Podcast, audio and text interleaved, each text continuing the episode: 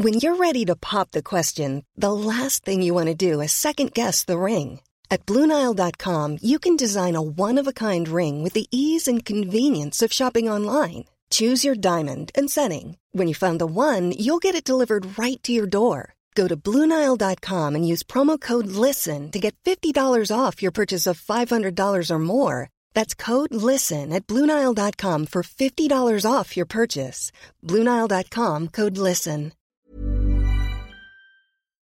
Pedro J. Fernández. A ver, Pedro, a las mujeres nos ha costado, costado sangre y muerte ganar el lugar que hoy ocupamos en el mundo. Así es. Un mundo en las que muchas de nosotras nos hemos mantenido aún en contra, en contra de toda la corriente que te puedas imaginar. Luchando, empoderándonos, sacando a nuestros hijos adelante, teniéndolos, porque no se debe de olvidar que para que haya un ser humano pasamos nueve meses cargándolo en nuestro vientre. Tú vienes de una mujer. Así es. ¿Por qué a tu edad haces un libro donde le haces un homenaje a las mujeres? Este homenaje se llama Había una vez mexicanas que hicieron historia.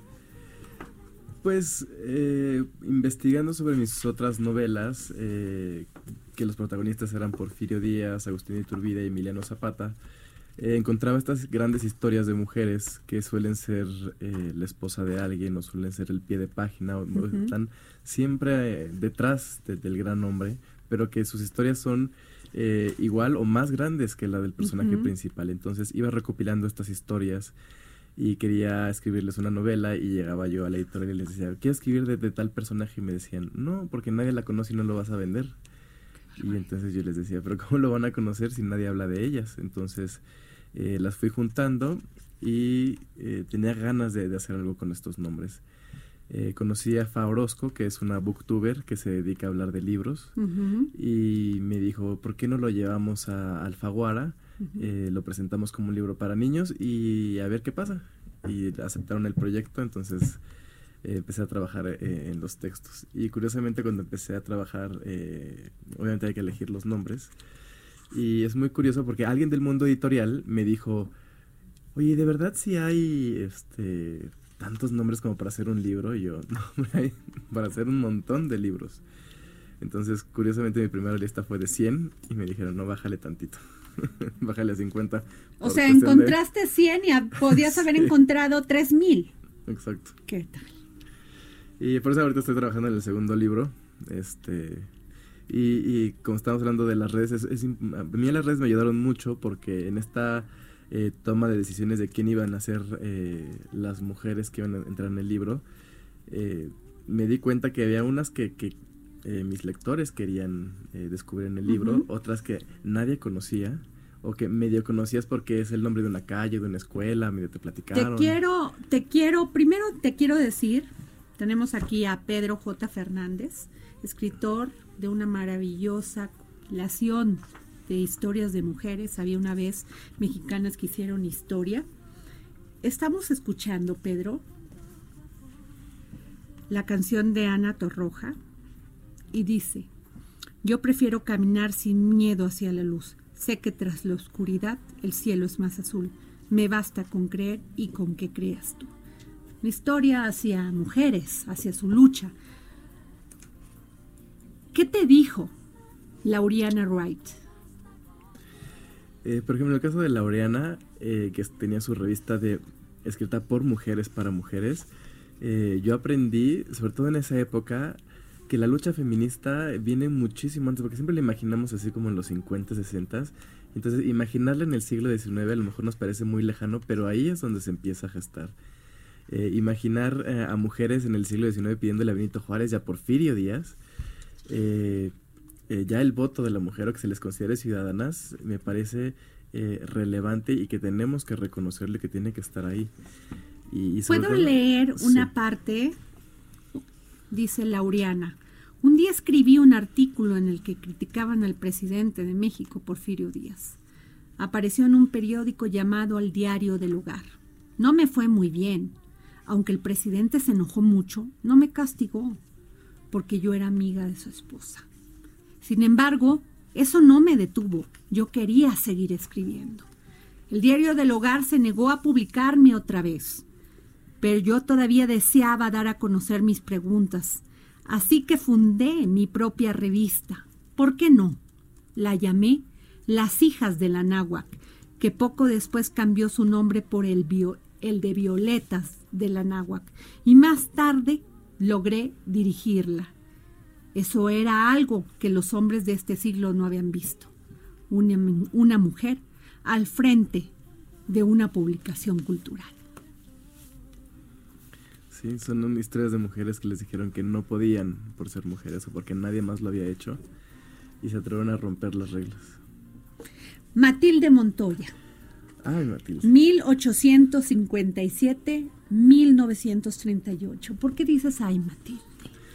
Este. ¿Te enamoraste de ellas? Es un personaje fácil, sí, te tienes que enamorarte de ellas. Eh, es un personaje fascinante porque es una de las mujeres que más, eh, eh, creo que más ha enamorado a mis lectores. su historia de cómo se convierte en médico y cómo le van poniendo trabas y le dicen, no, es que es indigno que una mujer vea cuerpos desnudos cuando los hombres ya lo estaban haciendo. O que le digan, no, no puedes titularte porque solo, los, el reglamento solo dice que pueden titularse los hombres y ella así como, de, como, ¿por qué? Si yo ya hice toda la carrera, porque ahorita me van a decir que no puedo. Entonces, eh, digo también para que veamos la importancia del lenguaje, eh, cómo afecta. Entonces, eh, creo que es un, es un caso de, eh, de lucha, de, dedicación, de ir contracorriente y de que al final, sí, ella llegó al, al final de, de, la carrera y lo pasó con honores, pero sí necesitó el apoyo de Porfirio Díaz. Sí, aquí dice, Dijeron que, según las reglas de la escuela, solo los alumnos podían graduarse, no las alumnas. Solo que no pensaba rendirme. Le escribí una carta al presidente Porfirio Díaz, quien decidió ayudarme. Como el rector de la universidad no quiso hacerle caso, Díaz simplemente solicitó a los diputados que cambiaran el reglamento y así lo hicieron.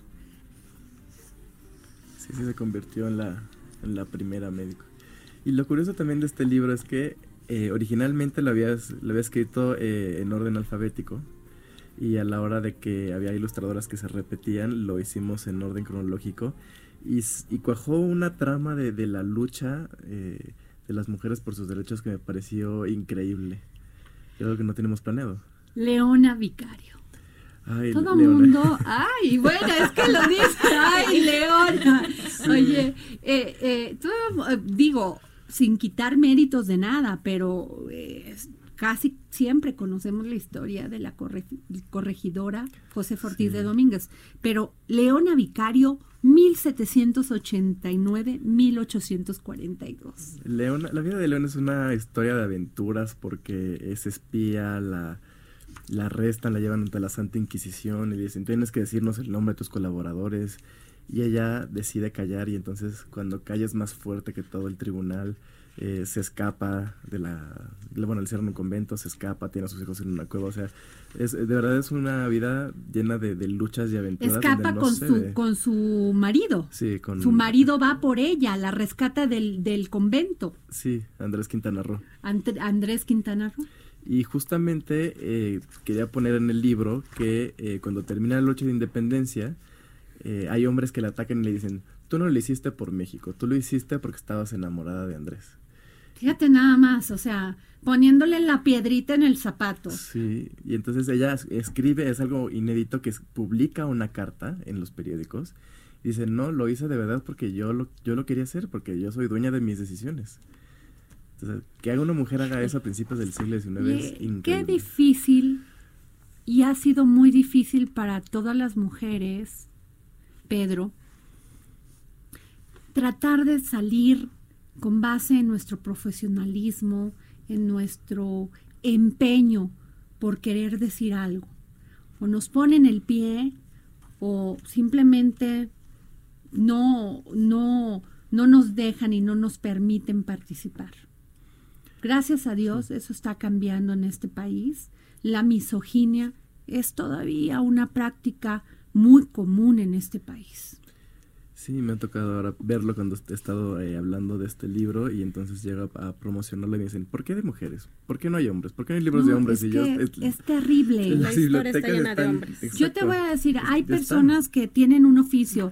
Si tú tienes que consultar a un técnico, ingeniero, y eso pasa todavía en este país, prefieres que, el, que, el, que, el, que la consulta te la dé un hombre y no una mujer.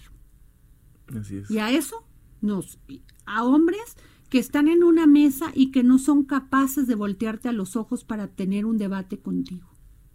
A hombres que prefieren retirarte de una reunión para que tú no estés en esa discusión. Eso nos enfrentamos, a que las mujeres nos queremos, o sea, y luchamos por empoderarnos y nos matan. Y ahora que estoy trabajando en el segundo libro, que hay más mujeres científicas, eh, me han dicho que terminé la carrera hace poco y había muy pocas mujeres en la carrera y a base que les estuvieron diciendo que la, ciencia no es para las mujeres, terminamos muy pocas. Nos titulamos muy, muy pocas, entonces eso es lo que se sigue viendo todos los días. Claro, a mí, bueno, yo estoy encantada, ahorita estoy hojeando rapidísimo el libro. Quiero contarles a los radioescuchos que es un libro que está atractivo tanto del diseño, la eh, las imágenes, todo lo que está padrísimo, pero aparte qué complicado hablar de tantas mujeres tan talentosas, con tantas historias y resumirlo en tres páginas. O sea, por cada mujer son tres páginas, lo cual me parece No, es que de verdad yo estoy impactada. Y la, la, anécdota que comentabas de Leona Becario, como eh, desde inicios, desde la historia, nos podemos remontar a cualquier época y la mujer siempre ha tenido que defender sus, ideales. sus ideales, aún en contra de su vida. Exacto. Por ejemplo, Eulalia Guzmán. Ah, arqueóloga, la, este, la primera gran arqueóloga mexicana, este, que también le tocó eh, luchar y le tocó estar desde abajo y, preguntar por dónde podía andar. O sea, muchas de estas mujeres eh, son alcanzaron estos grados de, profesionistas porque iban tocando puertas, iban viendo dónde pueden estar porque no los dejaban entrar a las universidades o les decían que no se pueden titular. Entonces, eh, son sueños que, que, decidieron seguir y que eh, siguieron hasta el final y que al final hicieron historia. Oye, por favor, la China poblana. Es que esa historia está maravillosa. Por favor, cuéntanoslas. La China poblana, eh, que yo digo que es la, una gran princesa mexicana, que es una hindú que raptaron unos piratas portugueses, la trajeron, eh, se enamoró de un capitán, en, bueno, yo en Puebla obviamente, este, se enamoró de un capitán y luego el capitán se murió y luego casó con un negro y se murió también el negro, pero ella seguía y seguía. Y bordaba impresionantemente porque trae, era de, bordaba como se borda en Manila, ¿es Exacto. así? Entonces de ahí sale el vestido de la, de China, la China poblana. Entonces cuando, cuando quieren vestirse, cuando quieren vestirse de una princesa eh, real y valiente, eh, Pero la traen en un barco, la raptan. Sí, la, la, venden en Acapulco. La venden en Acapulco, luego termina casándose con un chino. Por eso le llaman la China. Pero era famosísima porque todo mundo en Puebla, las señoras de la alta alcurnia, como diría, ya sabes quién, nuestro este Fifi, este iban y le compraban estas estos bordados que eran impresionantes. Y por eso le llaman la China poblana. Y yo estoy segura que muchísima gente no tiene el, al dedillo este dato y no sabe de dónde proviene lo de China poblana. Exacto, que además luego hacía milagros y o sea, también es una historia. Oye, y también veo en el libro, bueno, a ver, tienes este estos que estos que íbamos que hemos comentado estas mujeres, la Delita. A ver, todo mundo pensaba que la Delita este que hasta canción tiene, a ver si podemos poner la canción de la Delita, pero era una era una niña bien. Sí, que decidió ir contra los deseos de su padre y unirse a la lucha revolucionaria. Claro, y era enfermera. Sí. O sea, ayudó a ayudó este no saben qué impactante su historia porque ayudó a todos los a, todos los enfermos que estaban en a todos los este cómo se llaman baleados a este acuchillados que se dieron durante toda la revolución sí y finalmente eh, lo triste de ella es que terminó viviendo pobre en Estados Unidos se fue a Estados Unidos. Sí, y ahí murió pobre porque aquí nadie la reconoció. Oye, Pedro, una pregunta. Lidia Cacho. Queremos eh, poner mujeres eh, vivas, mujeres que estuvieran haciendo También historia, aquí está Lidia, María luchado, Félix, sí. este Salma Hayek. Ana Guevara. Alondra de la Parra, eh, Carmen Victoria, astrofísica de la NASA. bueno, la, la Malinche que está tan de moda la ahorita con la serie Malinche. Hernán.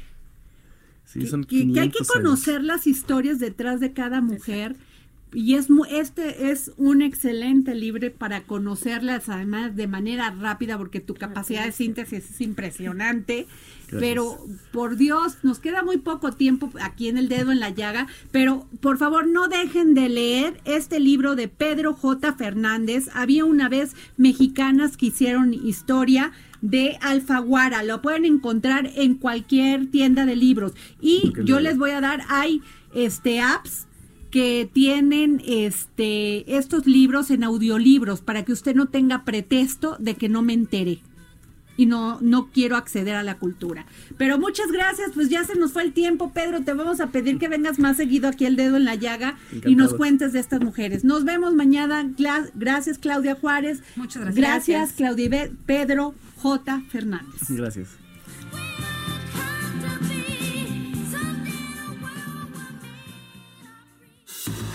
Fue El Dedo en la Yaya con Adriana Delgado.